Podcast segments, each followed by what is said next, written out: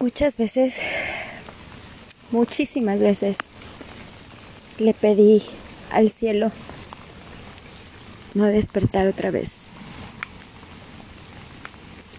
Muchas veces me sentí desesperada, angustiada, con mucho miedo.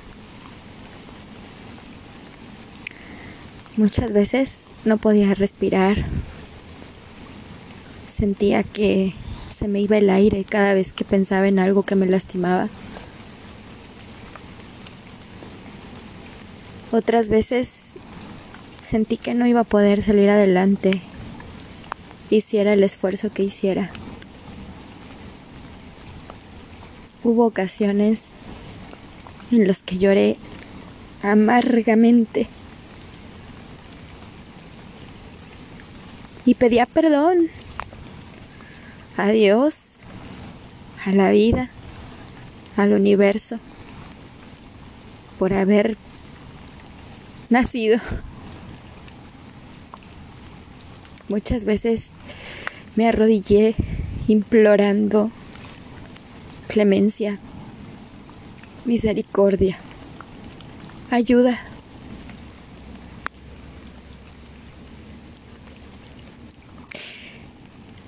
Muchas veces pedí paz, amor, comprensión. No mames. Muchas veces pedí que todo eso, que todo eso se me cumpliera y que pudiera tener la dicha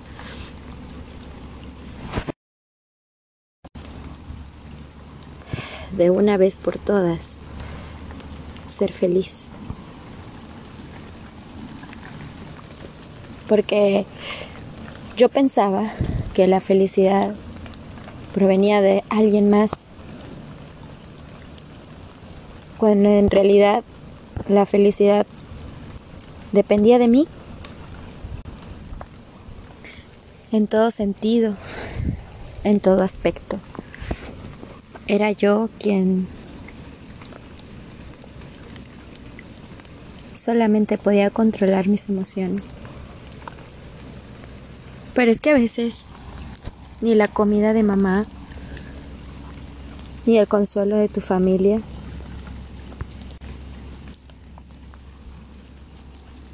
te es suficiente.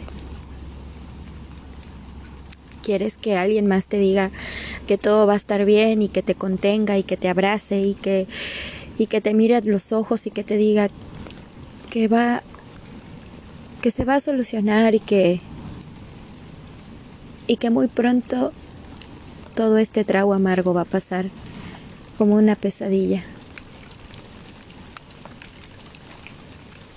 Y dudas, dudas de si estás haciendo realmente lo correcto.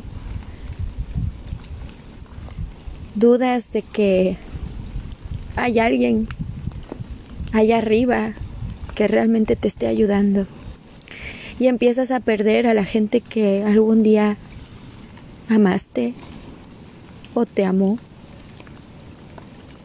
Empiezas a perder amistades, empiezas a perderlo todo y pensar que más bajo no puedes caer y que y que no hay consuelo y que no hay esperanza y que no hay nada. ¿Cuántas veces no me habré sentido así?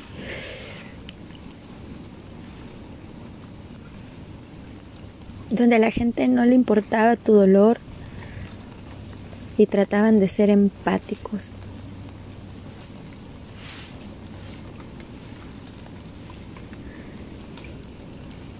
Y quizá lo tenías todo y a la vez te sentías que no tenías nada.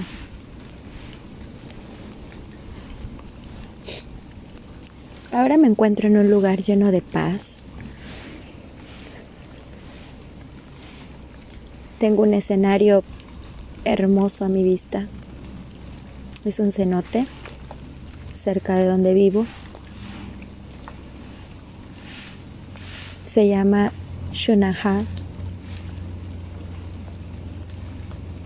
No leí qué significa, pero lo que significa tiene que ver con amor y paz. es un cenote donde está rodeado de árboles. Estoy en medio de la selva. Caminé como más de un kilómetro para llegar. Y venía pensando en qué tanto podía decir en un siguiente podcast, donde me encontrara en un lugar de silencio. Pero hay un señor barriendo hojas. Y hace rato llegaron unas unos extranjeros, unos turistas, para disfrutar del mismo paisaje y del agua que estoy disfrutando yo. Y además está lloviendo. Llueve, llueve, llueve mucho y y en vez de mojarme con el agua del cenote, me mojé con la, el agua de la lluvia y medité un poco. Di las gracias por estar ahora aquí. Mi historia se sigue escribiendo porque ahora opté por ser la protagonista. Y hay tantas ideas que tengo en la cabeza, tantas cosas que me encantaría hacer, pero que lamentablemente tengo que estar enfocada en otras cosas para llegar a lo original.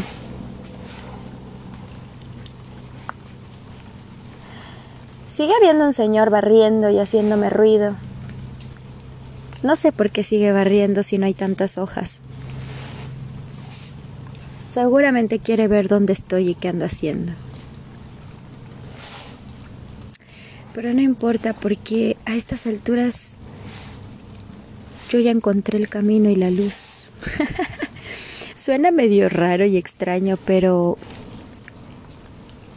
después de haberme sentido que no tenía nadie piedad por mí, era yo quien no me tenía piedad, ni amor, ni lástima. Todo era un sentido de negatividad sentía que desde que nací he tomado malas decisiones.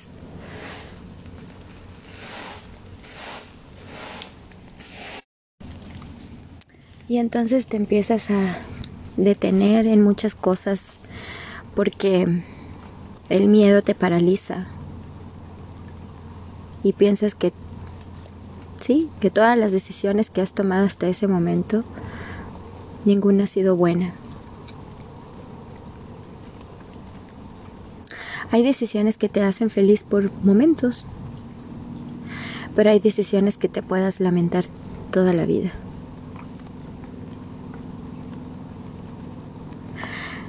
La decisión más fuerte que he tomado en mi vida no ha sido ni de casarme, ni de si quería servir a Dios o no.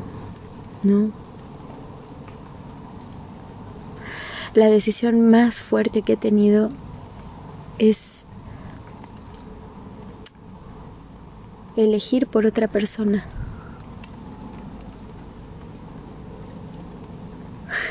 Y elegir la vida o la muerte. No fue sencillo para mí enfrentarme a un médico que me dijera, y si pasa esto, vamos, vamos a tener que hacer todo lo necesario para, para mantenerlo vivo. Yo les dije, no. Y hay que resucitarlo. Y yo le dije, no hay que entubarlo, no, hay que hacerles diálisis, no. él no quiere, él no lo desea, él lo decidió. Tengo la esperanza de volver a ver a mi papá y decirle, pa, hice todo lo que me dijiste, lo hice como me dijiste. No sé, tengo la sensación de, de que me diga, estoy orgullosa de ti, orgulloso de ti. Hiciste lo mejor que pudiste. Gracias. Pero yo le voy a decir, pa, gracias a ti. Porque cada lección que me dio la vida me hizo más fuerte. Y si estaba llena de miedos y de incertidumbres, ahora ya no. Cuando me lanzo a algo me voy a lanzar pero pensándolo. Y después hay veces que me lanzo sin pensar. Y creo que es ahí donde me debo detener un poco. Pero obviamente me lanzo pensando en que es mi beneficio y no por mal, sino por bien.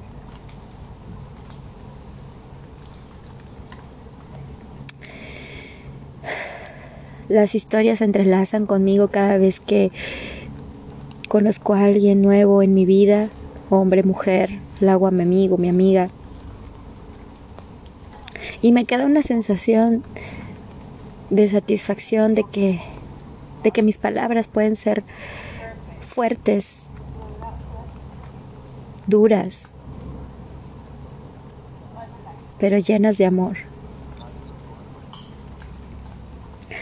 Una vez conocí a un chico que me dejó una sensación de tristeza,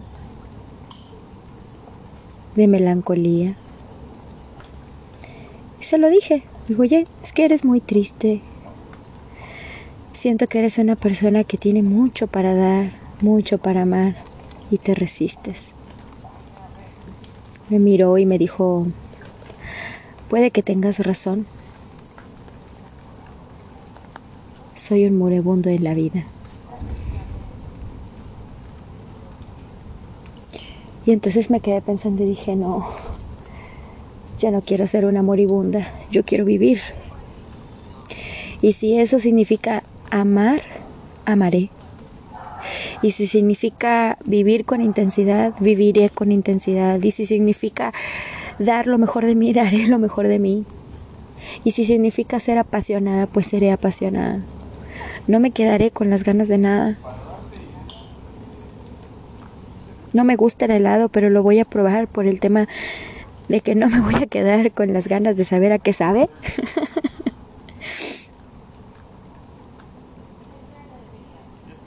La tranquilidad que siento ahora es porque después de haberme sentido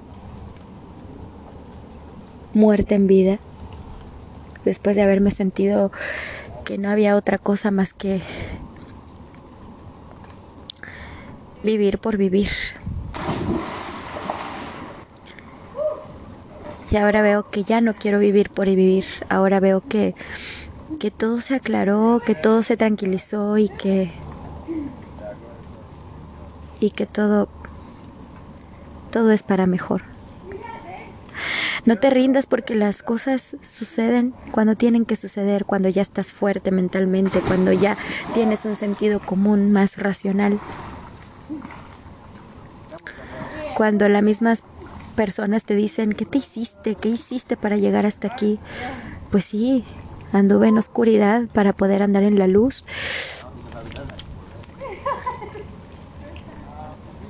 Soy una persona que sufrí mucho, lloré mucho a mi paso, a mi dolor.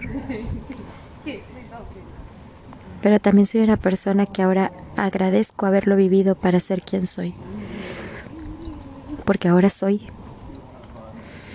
Sé quién soy, sé a dónde voy, sé por qué estoy aquí y también sé para qué estoy aquí. Y eso me hace muy feliz. Estoy en paz. Agradezco. Ahora agradezco. Cuando en su momento maldije y pedí morir. Ahora agradezco. Y pido vivir. Y vivo. Así que sí, te entiendo. Entiendo cuando lloras de desesperación. Entiendo cuando tienes miedo y no sabes qué hacer. Lo único que te voy a decir es, llora, vive tu duelo y levántate. No va a ser fácil. Pero va a suceder. Yo deseaba tanto mi divorcio que ya llegó. Si antes hubiera llegado antes de tiempo, quizá yo no hubiera estado preparada ni mental, ni emocional, ni física, nada, para poderlo aceptar. Ahora no solo lo acepto, ahora lo vivo. Qué loco, ¿no? Todo eso pasó en muy poco tiempo. O para mí, demasiado. Cuatro años. Cuatro años para el resultado final. ¿Ahora qué toca? Pues nada, seguir. Gracias a, a una liberación más y no estar amarrada. Gracias a eso tengo un camino por seguir. Porque ya no arrastro nada. Ya no arrastro nada. Gracias Hernán por haberme liberado. Yo viví una oscuridad muy densa. Cuando tú ya te habías despedido de mí,